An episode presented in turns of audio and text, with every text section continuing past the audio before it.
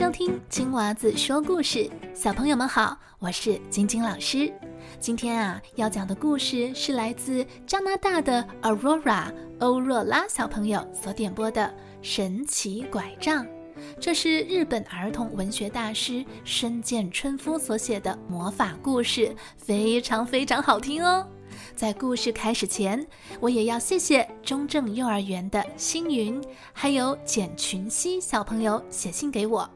如果正在收听的你也想点故事，请上网留言 twinkle twinkle storytime dot com。节目的网站和脸书链接都可以在播客的节目叙述栏中找到。那我等你写信给我哟。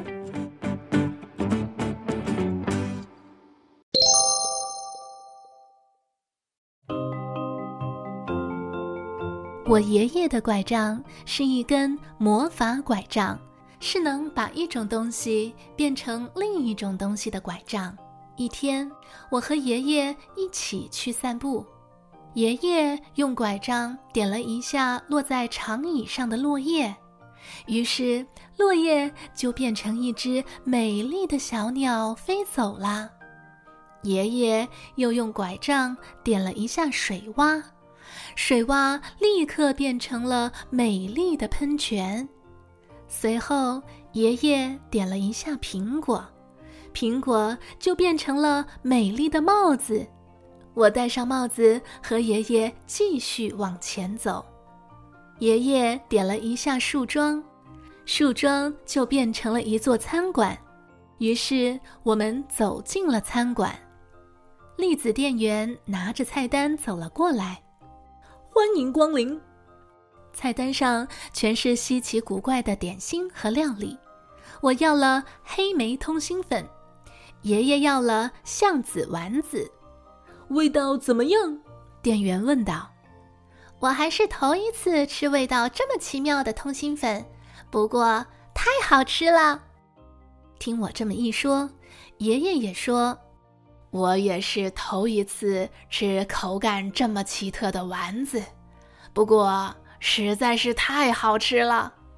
谢谢，店员说。从餐馆出来，我们继续散步。这一次，我们来到了一片蚕豆田。爷爷用拐杖点了一下蚕豆的豆荚，于是蚕豆就从豆荚里飞了出来。变成了美丽的蚕豆电车，我们又坐上了电车，电车沿着叶子轨道朝前开去。到了晚上，叶子轨道变成了星星轨道，星星轨道朝天空伸去。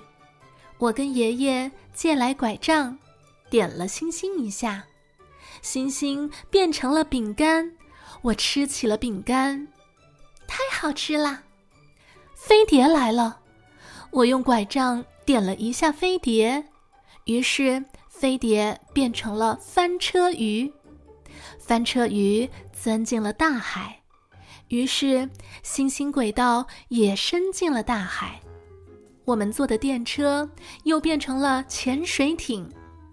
美丽的水母来了，我用拐杖点了一下水母。水母变成了一个巨大的外星人。哟，有好吃的东西，那我就吃了吧。我们连忙逃跑。好吃的东西，等等我！外星人紧紧追着我们不放，外星人就要抓住我们了。我用拐杖点了一下外星人的手，外星人立刻变成了可爱的贝类。我们终于得救啦。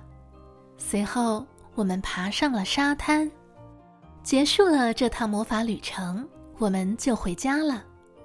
爷爷，你的拐杖真是一根魔法拐杖啊！